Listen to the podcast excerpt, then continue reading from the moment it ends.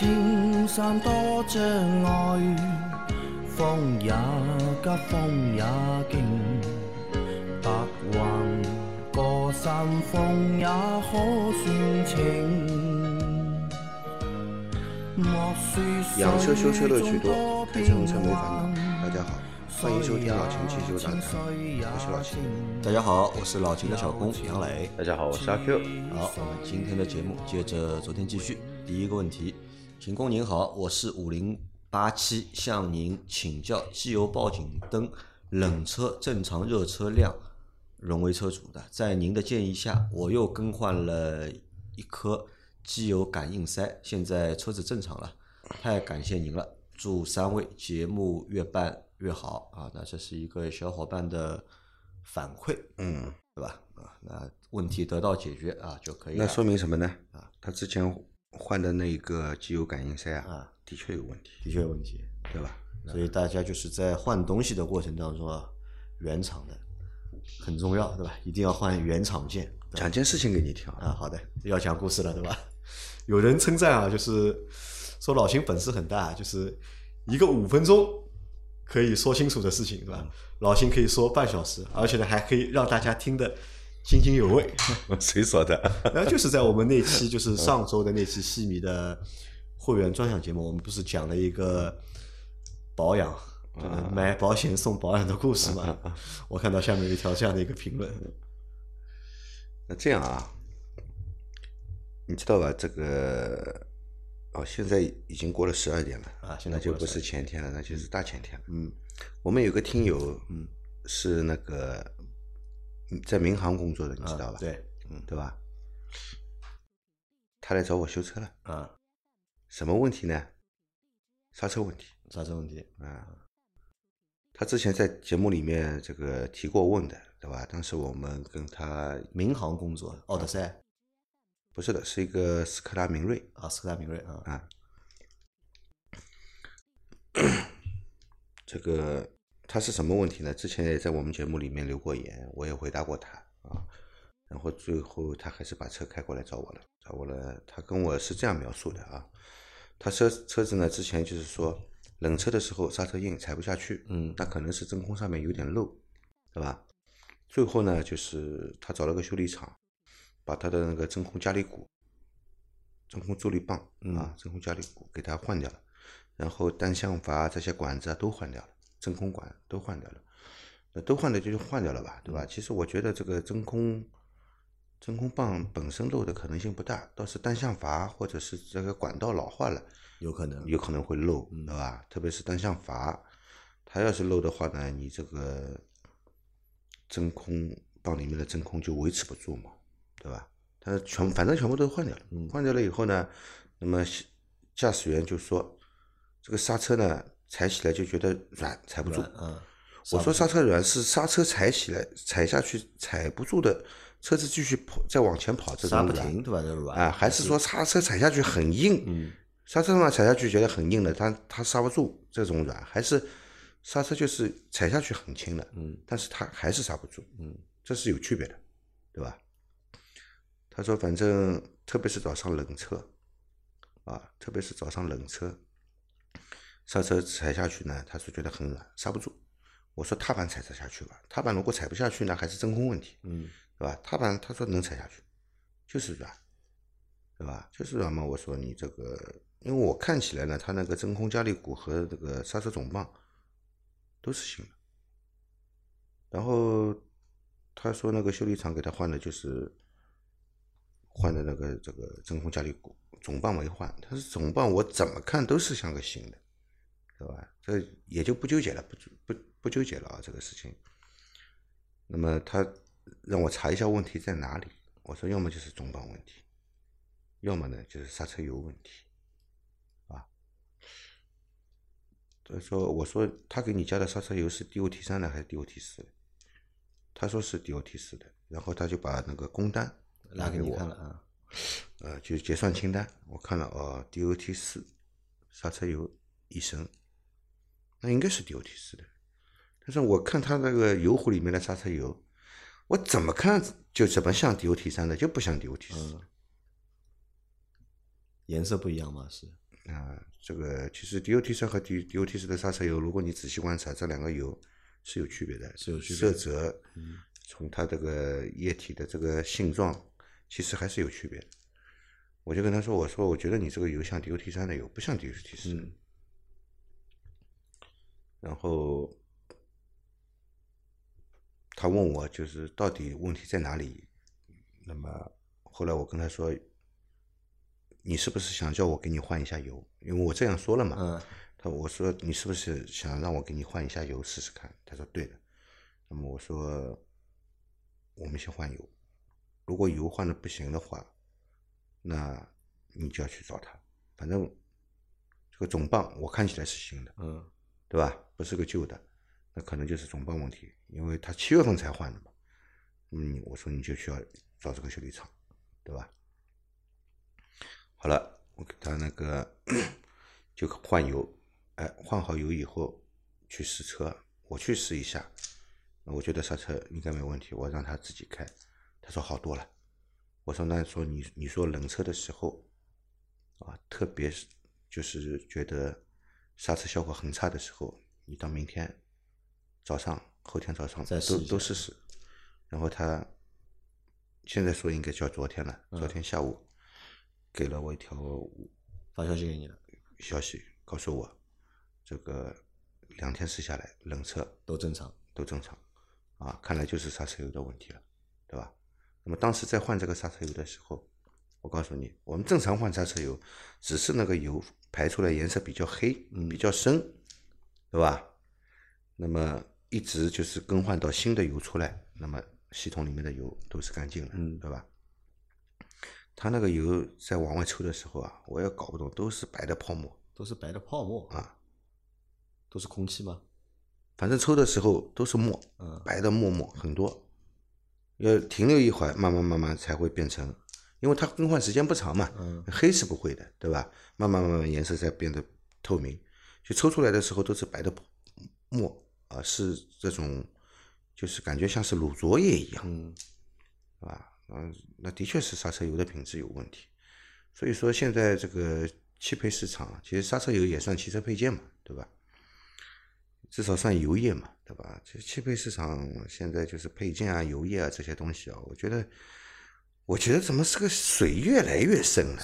水越来越深，这个东西都敢造假或者造次，对吧？嗯，对的，你不能说造假，嗯对吧？至少它这个是有问题的。你看加进去以后，刹车性能都都有改变，对吧？我不说这个油的这个吸水的性能，就是保质期有多长。比方说，我正常能用两年的，哎，你到一年半就不行了，需要提前更换也就算了。这个加进去以后，刹车这种效果了，而且那个修理厂就是给他换好这这一套东西都换好了以后，呃，收了多少钱？收了一千多块钱吧，价钱倒还好，对吧？收了一千多块钱，问题是后来他说这个有这个问题，人家也不管他。他也不不给他解决，跟他说要刹车系统做深度保养，深度保养也做了，也没什么太大的改观。他说只是稍微提高了一点点，好像，对吧？深度保养的钱又赚了一遍。那么你深度保养钱赚好了一遍，你你你自己给人家加的什么刹车油，你自己知道的呀，对吧？你把刹车油也换一下嘛，你的目的是要做一个深度保养嘛，对吧？就把把刹车油再换一遍嘛，那么让人家把问题解决掉嘛，对吧啊，？所以你看，这个我觉得没有办法，因为解决不了你说的这个问题，水太深。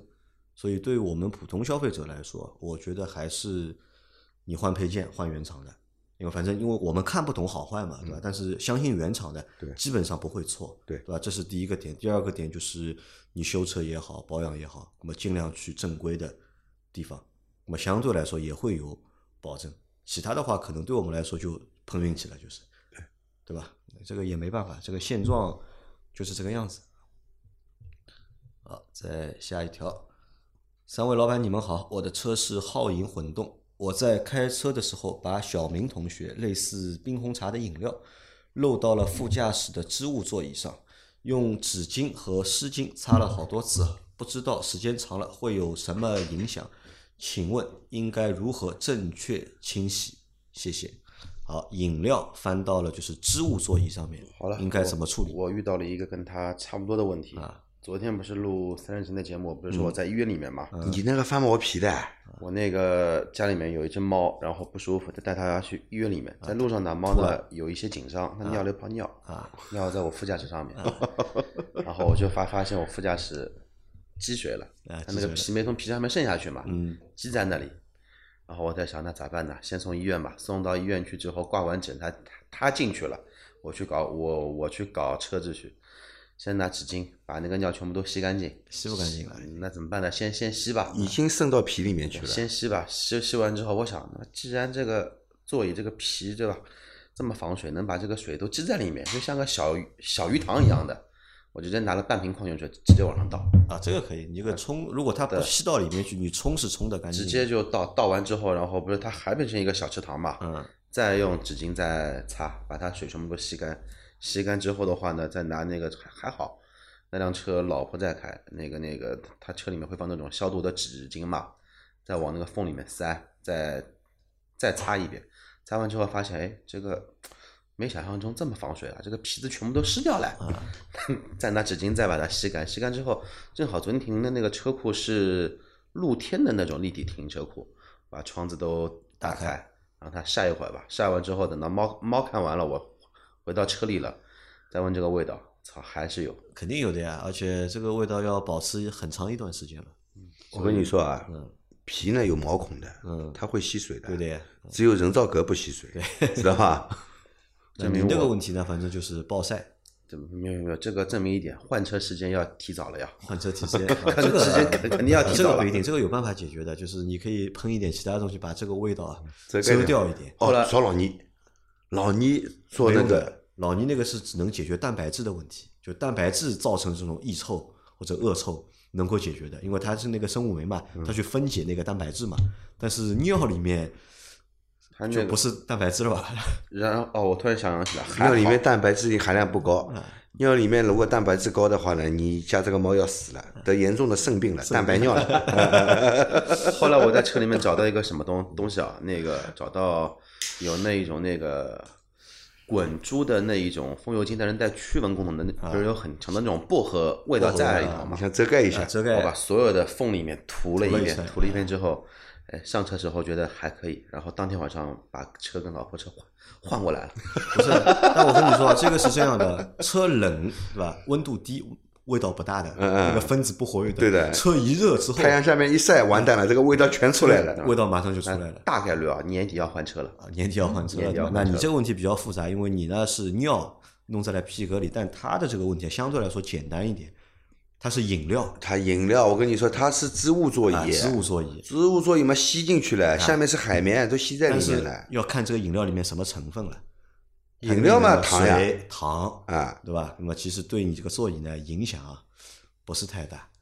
嗯，特别是这种冰红茶饮料里面含糖量很高的话，对的时间一长，这个东西我跟你说，不长毛算运气好的，长了毛或者说哪怕不长毛，这个味道，我觉得还是蛮厉害。不会有太多的味道，因为糖的话就是时间变长了，所以这个味道不难闻的，就不会变臭的，因为这个不是蛋白质，你知那道吧？目前来看呢，它不会留下很很明显的痕嗯迹，但是时间越长，痕迹越明显就你能够做的事情就是拿块布擦一下，啊，只能或者这里喷点水啊，稀释掉它一点，稀释掉一？点。然后再晒晒干啊。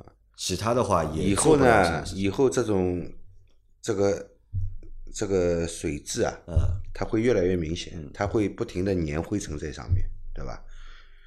那么只有不停的擦呀，就擦，擦不停的擦，或者用那个泡沫清洗剂啊啊，泡沫清洗剂可以试一下，喷一点，擦一擦，啊，过几天再喷一点，擦一擦，啊不停的擦嘛，时间长了可能会擦淡掉。啊因为饮料我觉得问题不大，除非什么牛奶、啊，牛奶有的啊臭了，这个不是这个就真的要换车了。嗯，牛奶有的臭了，这个真的要换车了，好吧？那这个以后大家小心一点啊，在车里面不要把东西弄翻掉啊。来，再下一条，三位大师好，请教一下秦老板，汽车代替涡轮增压的，是不是都要加九十五号汽油，还是要看压缩比，或者是直喷发动机，或者多点电喷的车？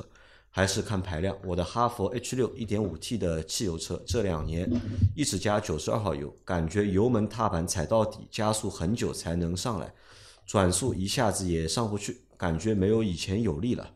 起步不踩半离合加油的话，会震呃很正很陡，不知这种车还有没有还有没有旧药啊？另外，所谓的排量标注一点五或二点零或三点零，有什么不同？不同之处是什么？不知道能不能帮我解答啊？它里面其实有好几个问题啊。第一个问题是关于九十二、九十五，对吧？到底是看什么？到底是带涡轮的车都要加九十二，还是看压缩比？老秦，你觉得到底应该是怎么样的？或者阿 Q 说？就是这个问题问了蛮多遍了，已经、啊对的蛮多遍了一一直在问。然后的话呢，先说老秦的观观点啊，压缩比压缩比看一下，对吧？但是的话呢，涡轮增压车呢，普遍来说这个压缩比呢，也就基本上在十上下算比较高的了。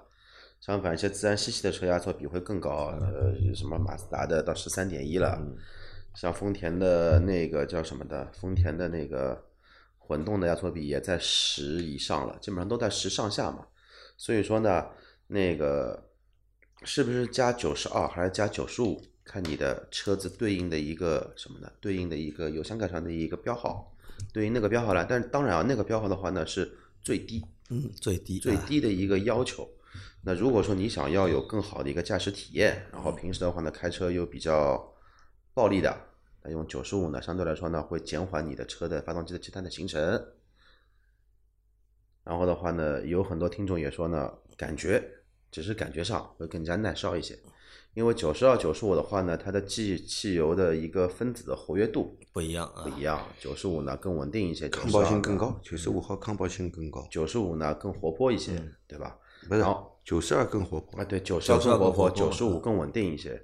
然后至于你说的这两年加一直加九十二号油，油门踩到底速度很久很久才上上去，转速也不是一下子一下子就上去的话呢，这个呢跟你加什么油没关系，这个呢是跟你的发动机跟变速箱有有有关系。你要知道，你的哈佛一点五 T 对吧？你再怎么踩油门，你把油箱你把油门踹到油箱里面去，你要它时时你要你要它时时刻刻都给你那种推背感，不可能的。再加上这一套格特拉克的这一套一点七速的双双离合，它的特点本身就是反应比较慢。而且呢，因为你看，如果你之前觉得动力响应比较好，现在动力响应不好了，那这个呢不是和油有关系，是和你这个车的保养程度有关系，对吧？你要看一下你这个车开到，因为你也没说多少公里嘛，对吧？就不知道你这个车开了那么长时间，你做过哪些保养，对吧？我们说的那些就是大保养是否做过，如果你做过和没做过，这个体验是不一样的，是。那么还有呢，就是我们的发动机的压缩比平时是怎么来看的呢？其实其实也是由这个活塞的形成来决定的它的压缩比。那虽然看起来有些涡轮增压车的车子好像压缩比反而比自然吸气的低，嗯，对吧？那么你想过吧？压缩比低，为什么发动机还有力呢？要发发动机有力，嗯，其实提高压缩比是最简单的方法。嗯，加涡轮其实就是提高了压缩比。你别看它的这个压缩比看起来好像不高，嗯它涡轮开始工作的时候压压缩比就其实已经提高很多了。对，嗯。所以还是应该用九十五号汽油，还是用九十五号汽油。好，然后他说啊，起步不踩半离合加油的话，会很震、很抖，对吧？那这个就是很震、很抖。它是个手手动挡的，啊起步如果你不踩半离合很抖很震的话，那肯定抖啊。肯定抖发动机怠速情况下，你不踩油门，就靠怠速来让这个车从静止变成开的话，肯定抖啊。为什么？因为你这个车动力它本身就怎么说呢？低转的扭矩不够，你动力也不是那种很大的那种三点零、四点零的这种自吸发动机，注重低扭的，你那个一档，你也不用半离合，你直接离合器放快点好了，车子也不会熄火，是因为你的本身的动力放在这里。呃离合器起步阶段是应该要有一个半联动的过程的，嗯，啊，你不能猛放的，猛的放的车子就蹦一下，啊，你发动机足够扭力大的呢，它就蹦一下就穿出去了，往前蹦一下就跳出去的感觉。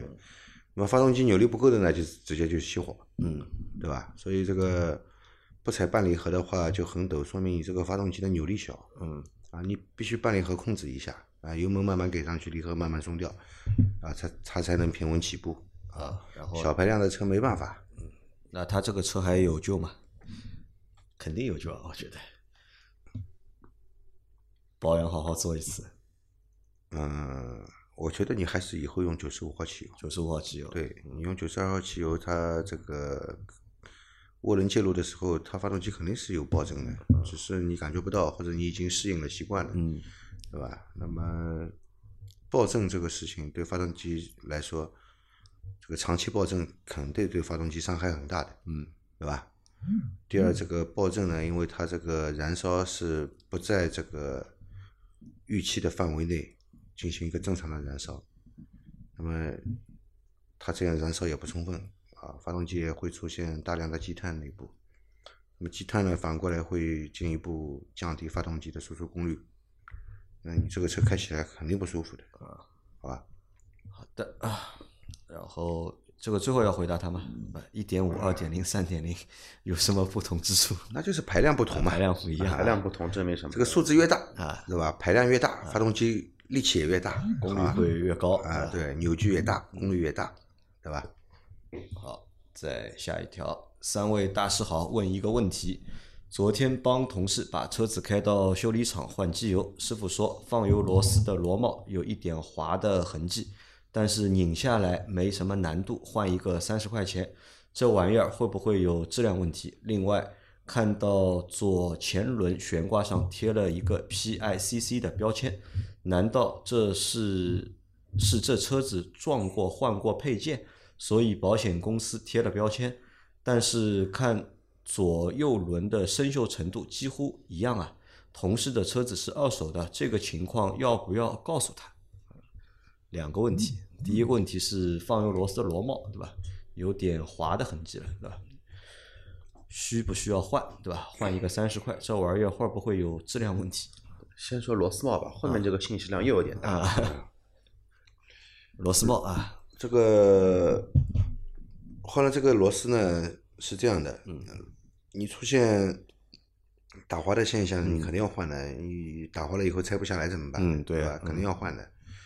换了这个螺螺帽呢，三十块钱呢，我觉得不知不知道是你是什么车啊？嗯，一般来说，三十块钱一个的螺帽应该是原厂的了。质量不会有问题。哎，质量应该不会有问题的，好吧？那么，除非你是一些特殊的车型，对吧？这个尤迪克罗斯也会很贵的，甚至于上百的都有，对吧？呃，但我想应该是不不属于那种车型吧。好，这是第一个问题。那第二个问题来了，阿 Q 来帮他分析一下，左前轮悬挂上贴了一个 PICC 的标志，对吧？嗯，怎么说？正常保险公司理赔在什么情况下会在某一个配件上面贴这个保险公司的标志，再签一个字，再打一个勾？只有这个东西需要更换的情况下，在损坏的这一个件上面打了这么一个标签。因为你这这么想啊，那个保险公司把钱给了修理厂也好，给 4S 店也好，这个配件肯定是从第三方供应商来供的。嗯，你 4S 店问厂方要，嗯，你修理厂问汽配市场的上游供应商去要，他不可能会经过保险公司的，嗯，对吧？那也就证明一点，这个打了标签的这一个这个这个这这这个零件，你为什么看上去跟左右的东西锈的程度几乎是一样的？因为没换，没换，但是他贴了一个标，贴了一个标意味着什么呢？意味着这个车之前有可能出过事故，嗯，有可能做的假事故，嗯，然后做了一次车损的赔偿，导致什么呢？保险公司认为这个东西需要做更换，但是实际上，它是没有换。但问题是，如果保险公司说这个件要换的话，这些件它要回收的，呃，不是公司不一定回收？减震器这种东西一般不会啊，回收的这种东西不要回收了。对的。像什么要回收的？门要回大灯啊、保险啊杠、门要这种东西呢，就是说比较容易去骗保的骗保的外观件嘛，啊，外观件。外观件比较容易做骗保的，他会回收的。那所以它这个贴了这个东西呢，可能是要换，但是没有换。嗯，我们要观察一下这个东西好的还是坏的了。呃，这是一个可能，还有一种什么知道吧？有的车子的配件你买回来啊，啊，它上面会贴一个这个什么 PICC 的标在上面，但是你仔仔细看，它下面还有小字，啊，由这个 PICC 保险公司承保这个产品质量啊，承保质量啊，也会有的，对吧？那么如果贴了这个字字标志的呢，这东西肯定不是原厂配件，肯定不是原厂配件。对，原厂配件是没有不需要保险公司，不需要保险公司来承保它的质量的，它的质量由厂家来认证的，对吧？那么有些就是品牌件嗯，贴了这个东西呢，它卖起来跟客户好说话啊。你看我这卖这个东西，为什么比别的配件贵一点？你看我这个有保险公司承保，质量有问题，保险公司会赔你钱的，对吧？其实真的质量有问题，你会找保险公司去赔这个钱吗？但它这个左右的锈度是一一样嘛？嗯，这个如果是换的新的话，一边的掉了，一边的 一边的这个贴纸已经掉了，一边的还没掉，有那他这个情况要不要告诉他同事呢？啊你知道就可以了吧？嗯，毕竟我觉得你可以建议同事去检查一下这个就左左边的这个悬挂，对吧？可以去检查一下，看看有没有问题。如果有问题呢，让他及时更换或者维修，嗯，对，对吧？那么你也尽到一个就是做朋友的义务义务嘛，因为啊对的你已经发现这个问题了嘛，我提就和他说我提醒过你了，因为这个车也不是你卖给他的，对吧？如果是你卖给他的，那就算了，不要说了。好吧，那这个反正各种各样花样嘛有啊。我们再来下一条，秦大师好，三位老板好，我的二零一二年的瑞麟 G 三手动挡快十一万公里了，最近车辆打着后挂档，感觉有东西挡着一样，不好挂档。使劲挂的话，也也能挂进去，所有的档位都是，对吧？车辆熄火后挂档很轻松，是离合器片磨损导致的吗？是的话，不更换离合器片能解决吗？谢谢解答啊。挂档难挂，对吧？车停下来熄火，挂档好挂的，但是着车的情况下面，挂挡难挂。这是离合器压板造成的，不是离合器片造成的。离合器压板啊，这是离合器压板造成的。那个，但是更换的片子和压板都要换。啊，就三件套都也许是你片子磨薄了，压板往前跑，所以踩起来就很重，分离造成你分离不清，啊，挂挡难挂。但熄火以后呢，因为离合器什么作用知道吧？因为我发动机在一直在工作，但是我离变速箱在换挡的时候啊，它是要停下来换挡的，在工作的时候不能换挡的，对吧？那么我踩离合器就是把这个发动机传到变速箱的动力给切断了，不变速箱就不动不转了嘛，不转了那我就能顺利换挡，对吧？就是这么个概念。那么所以你熄火以后呢，就等于是踩着离合器彻底分离了，所以你挂挡很好挂的，那它的离合器三件套都要换，要换不换不行啊，不换不行啊！你这个不换，你这个左脚会很累的，而且你这个左脚会越来越累。越来越累。呃，也许开到后来，你的左脚比右脚粗。当然，最后一句是开玩笑啊。黄金右脚没有练出来，对吧？黄金左脚练出来了。好，再下一条。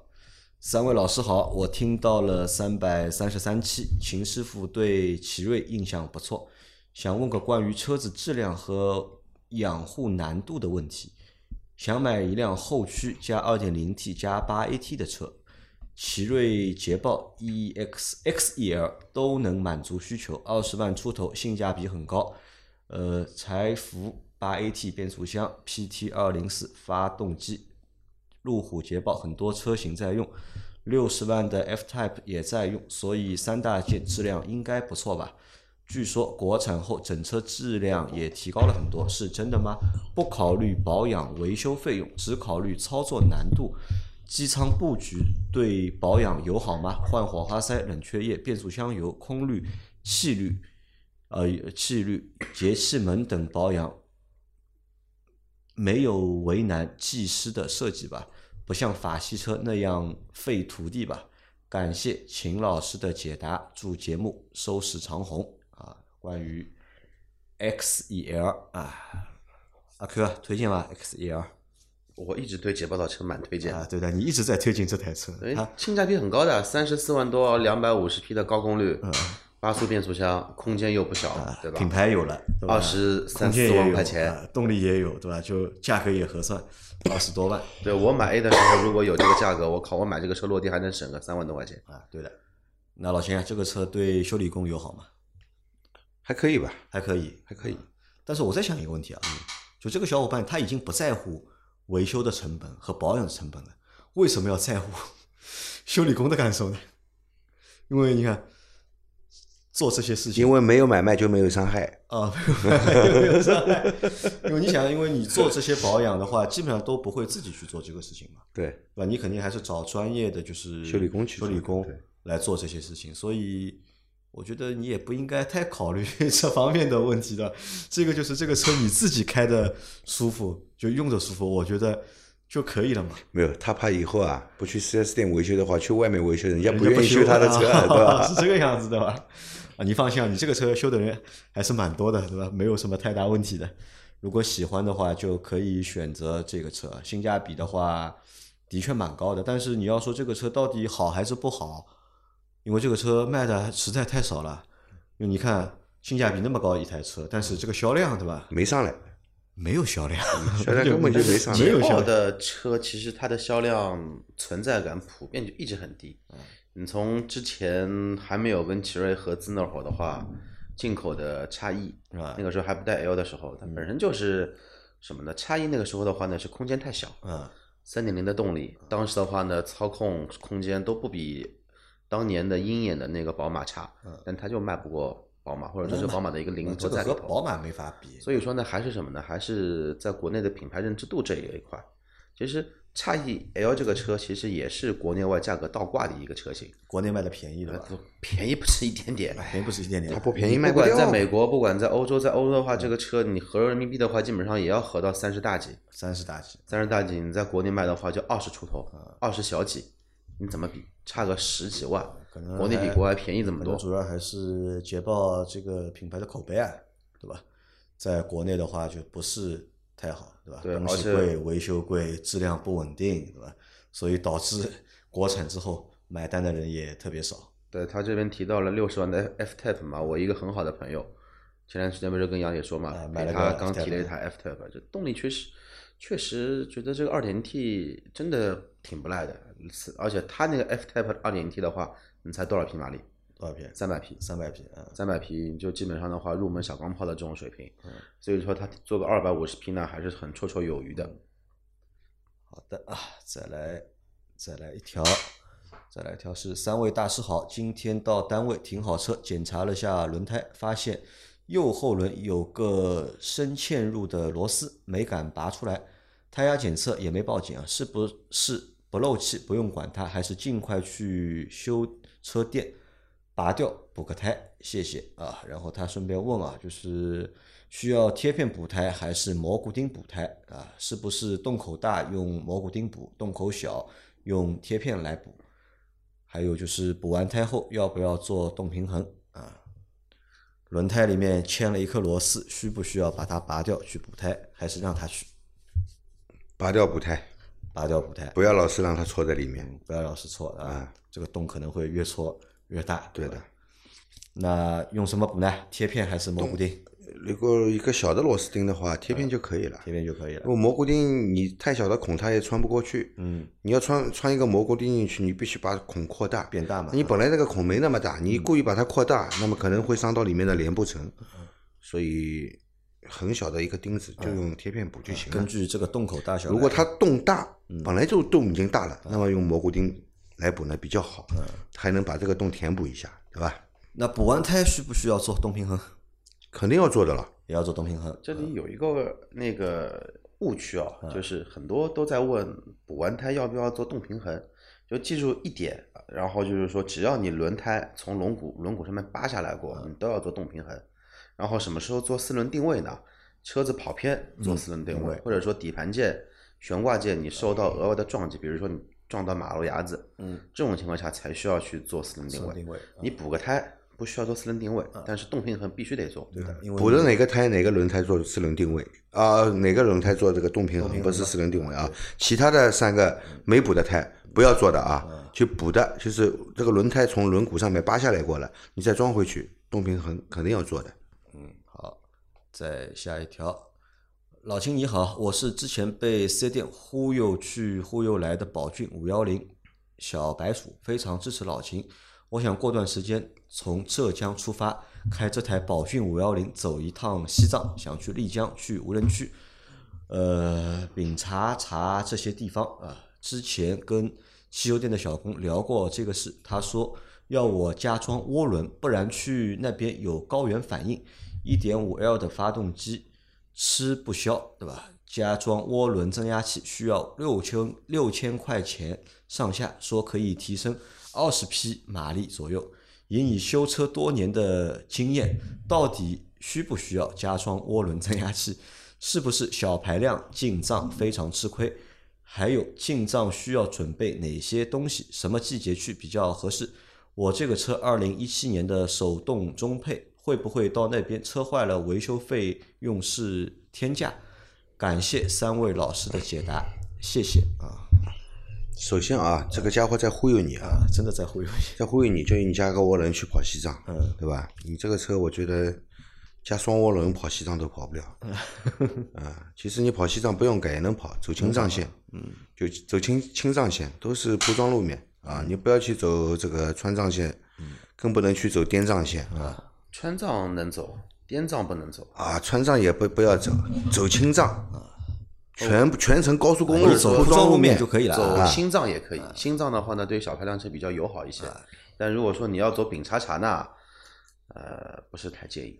为什么呢？丙察察这个路面到现在来说，还是都是那些碎石路，都有土路。但我们无人区呢，你这个车就不要进去了你可以开车去拉萨，到拉萨再租一辆车去无人区，啊对，的啊，因为而且我们这个说的和你的这个排量没有关系，啊，只是这个车的就是越野的能力哎或者通过性的能力，所以你这个车走正常的铺装路面是没有问题的。那关于你一点五的这个自吸的排量能跑吧？这些地方呃，能跑能跑，其实都能跑，放心放心跑啊，无非就是车速慢一慢一点而已。点就力气小一点。一点五的自吸的发动机，如果你是手排的车子，你如果上了高原地区又是上坡的话，你就做好准备，油门到底，车子跑五十公里，跑六十公里，就这么一点车速了。你隔壁的大丰田陆巡四点零的、四点七的，油门到底也就八十到九九十，差不了太多的。差不了太多的。控制好车速，对吧？然后还有一点，如果说你是要过段时间去，换句话说，如果你是十月份去的话，西藏藏区的话，应该已经是到冬季了。然后那会儿的话，应该是已经开始有倒雪，有雪了吗啊那个大雪到暴雪了，甚至于说有几个风口的话呢，已经开始有路面结结冰了。所以说，嗯，在于什么呢？就是说低温低低温的防护，特别是你小车子动力不够的话，你防滑链一定要带好。甚至于说，你跑那一些常规的一些铺装路面，你遇到大风大大雪，其实那个时候的话，不是说你越野能力好就一定能走，而是你的应急保障是不是能够。你改再好的轮胎，你到了雪地上、冰面上面，你没有防滑链一样没用。对，所以你要去的话，现在要趁早，再晚一点的话去不了了。去不了了，对吧？现在去已经有点晚了。呃，每年我是因为其实每隔两三年都会有自驾游去西藏的这种打算，呃想法。啊想法唯一一次最接近的一次的话是什么时候？是一八年的那会儿，就是在去理想之前有一一个月的假期，但那会儿的话呢，由于一些原因嘛，后来开了车往北面去跑了嘛，就没去成。然后他进藏的话，需要准备哪些东西啊？准备哪些东西嘛？我觉得该准备的都要准备，对，但是也要看准备这东西你会不会用，对吧？即使你带很多的装备，你不会用的话，带了也是白带。你可以看一下，就是你可能会需要哪些东西啊？就是车子出故障，常见的在就是我们在这个这种就是长途的自驾过程当中，对吧？最有可能会出现问题的是什么？轮胎，对吧？呃轮胎出问题的概率会比较高。带哪些呢？备胎带一个，但是一定要四五条轮胎全部都检查完毕，啊都没有问题。带一个气泵，嗯但是气泵的话呢，上了高原作用其实不是太好，但是你还是要带，要带啊嗯一一个不够带两个，对吧？然后的话呢，带一个应急充电宝，带帮电的那那一种，然后应急补胎液也也要带。就关于车上面的一些、嗯一些东东西，油箱别带啊，你油你油 加油没有问题的。油桶不是油桶，你带了你也进不进去。嗯，对对，油桶就变成恐怖分子了，到了那里你会被没收掉的。对变成恐怖分子。然后的话呢，你车内的话，包括那种便携式的氧气瓶，要嗯多带个带个一箱两箱，其实用起来很快很快的。还有什么呢？还有我刚刚说的防滑链，防滑嗯链很重要，这一个东东西，包括你车上的一些荧光背心，随车的一些简单的一些工具，包括怎怎么换备胎，你要知道基基础的东西，你全部都带好之后，身体上面调整一下就行了。然后真要在那里车坏了要修的话嘛，也没办法了，对吧？只能人家说多少钱就 多少钱了，对吧？你自己看，因为这个地呃方，这个车其实相对来说，动力总成这一块还是很靠谱的。为啥呢？跟五菱宏光一点五的动力总成是一样啊，的。它要坏嘛，最多就轮胎坏，对吧？五菱在西藏其实保有量还是还是很高的。对的，对的，你上了的藏区、嗯五菱和丰田，你不用怕，都可以修。都可以修啊，没有问题啊。到时候玩好之后来分享一下，对吧？那么这整个行程到底是怎么样的啊？来最后一个问题，三位老师好，听了几位的解答，受益匪浅。今天追加几个问题，请指教。一，我在路上观察了一下摩托车，有蓝牌有黄牌，两者有什么区别？二，朋友向我推荐了国产品牌春风，请问这个牌子怎么样？国产车在质量上和国外品牌差距大吗？三，买摩托车也是去四 S 店吗？售后保养维修一般在哪里做？就这几个问题，麻烦老师们解答，谢谢。P.S. 周的提问，上上周的提啊，问上周的提问里的越狱的确是应该去越野啊，手滑了啊。嗯，OK，我觉得真的有必要帮你开一个摩托车专辑了。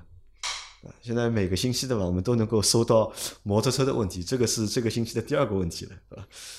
黄牌和蓝牌呢，跟因为摩托车也是机动车嘛，嗯跟我们的那个汽车一样，黄牌是大车，蓝牌是小车。嗯，那么蓝牌呢叫轻骑，嗯，轻骑叫轻骑，啊，黄牌呢便摩托车，啊，轻，便摩托车嗯就轻便摩托车轻骑。那么法律上面呢，其实排量多少以下算轻骑？五十五十 CC 五十 CC 以下。不是不是以下，啊。五十 CC 以下以前叫燃油助力车，后来变成三十六 CC 以下才能，对吧？三十六 CC 以上的就不能上牌了，就是以前的那个助动车。啊，那么五十 CC 叫那个轻骑，轻骑啊，轻骑呢不能带人，不能带人，只能自己开。啊。那么黄牌的车就能带人了。嗯。啊，那么两轮或者三轮，只要是黄牌的都能带人带人的，对吧？轻骑是不能带人的。黄牌就是五十 CC 以上，上不封顶。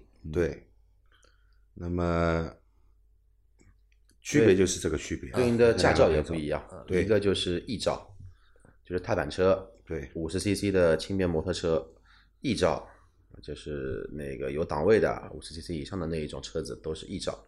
好，然后他问了，国产品牌春风怎么样，对吧？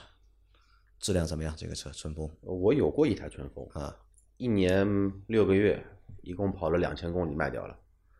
然后我只能这么说，客观来说，就是说那个国产现在做了相对来说有每年出新款车，没有那种仿造抄袭很严重的，也就是春风跟钱江了。嗯钱江的话呢，现在叫钱江，换名叫倍耐力。其实呢，这个不是欧洲那个倍倍耐力，其实还是中国的倍耐力。嗯，要不就是国产的春春风。如果是这两个品牌的话呢，因为我有过一台春风的车，身边的摩友们的话呢，也开过他们之前第一批的叫国宾，就是那个叫 T R 六五零，就现在很多城市的交警和我们那个阅兵仪式上的开道车都是那个车嘛。六百五十 CC，六百五十五十 C 的，我那台的话呢是买的，我买过了，我买过几台，我买过三台春风的车，两台一百五十 C 的狒狒，那个时候是纯粹拿来玩的，然后买过一台六五零的六五零的 NK 那个街车，质量呢，我觉得反正就这个样吧，你说不好也没什么不好，对得起它的那个价格吗？绝对对得起，三四万块钱，嗯这么一个动力水平，这么低廉的一个价格，然后因为为什么推荐春风哦？春风的话呢，这个车的车架跟发动机是完全逆向研发于川崎的一款叫 ER 六 N 的，或者说现在呢叫易兽的那一个发动机的动力总成，包括车架、包括发动机都是一模一样的，甚至于说很多零部件是可以互换的。这个发动机的动力总成呢，从一几年啊，一一年、一二年开始就开始有了，到现在已经要十年的一个周生命周周期了。你再怎么做不好，十年了，抄也背也把它背下来了。所以说动力这这一块，动力总成这一块没什么大的一个问题在。然后这里一点要一定要说明一下啊，摩托车这个东西，国产的跟合资的啊不是国产的跟进口的，其实本质上你说有大的质量的区别吧，我认为是没有的。没有，我认为是没有的。我那台宝马，呃，电控问题好找要比国产春风电控问题要多了。为什么呢？因为它电控配置越多，就跟汽车一样，电子配备越多，它越容易出故障。越高，相对来说的话呢，春风的车呢，它电子配置还比较少，也就一个 ABS。新款的 MT 八百那个最新的那一个车的话呢，用的是 KTM 的发发动机，电控水平的话呢，还稍微要好那么一些。但是相对于进口的摩托车，它还是少了很多的电子元元器件在，所以相对来说故障率还比较低一些。只要你不去买那一些山寨的，嗯，看不见品牌的，或者说发动机都是不是自己做的，嗯像春风啊、钱江啊，没什么大的问题在里头，好的，那买摩托车是要去 4S 店吧？也有 4S 店，也有 4S 店。春风也有 4S 店，贝纳利也也有 4S 店，KTM、宝马、哈雷都有 4S 店。那这个维修保养也都是在 4S 店里面做。呃，这个就看个人意愿吧。那 4S 店有维修保养的 4S 店有维修保养啊，但当然这个也可以看你的个人意愿在里头。啊，如果说你身边有像秦师傅这样的资深的老法师在，那你交给他弄，绝对会比在 4S 店弄来的更加放呃心。现在基本上修摩托车或者保养摩托车都是在卖摩托车地方，对吧？单独的修理摩托车店好像不多吧？应该越来越少了。有，以前马路上看得到的有块牌子，以前马路上那种的话呢是什么呢？是属于杂牌，什么车都修，你现在这种车是放到以前的那个修摩托车不会修了修不来的，他们不会修，都不会修。都修不来的。现在相反的话呢，其实跟 4S 店一样，有很多以前的资深老师傅啊自己出来开店，自己所开就专门做什么呢？二手车的寄售，嗯，二手车的收购和车子的一个保养维修，就是连卖带修都做，对吧？也会有。嗯好的，那我们今天的这期节目就先到这里。大家有任何关于养车、用车、修车的问题，可以留言在我们节目最新一期的下方，我们会在下周的节目里面一一给大家解答。我们明天再见，拜拜。拜拜。拜拜。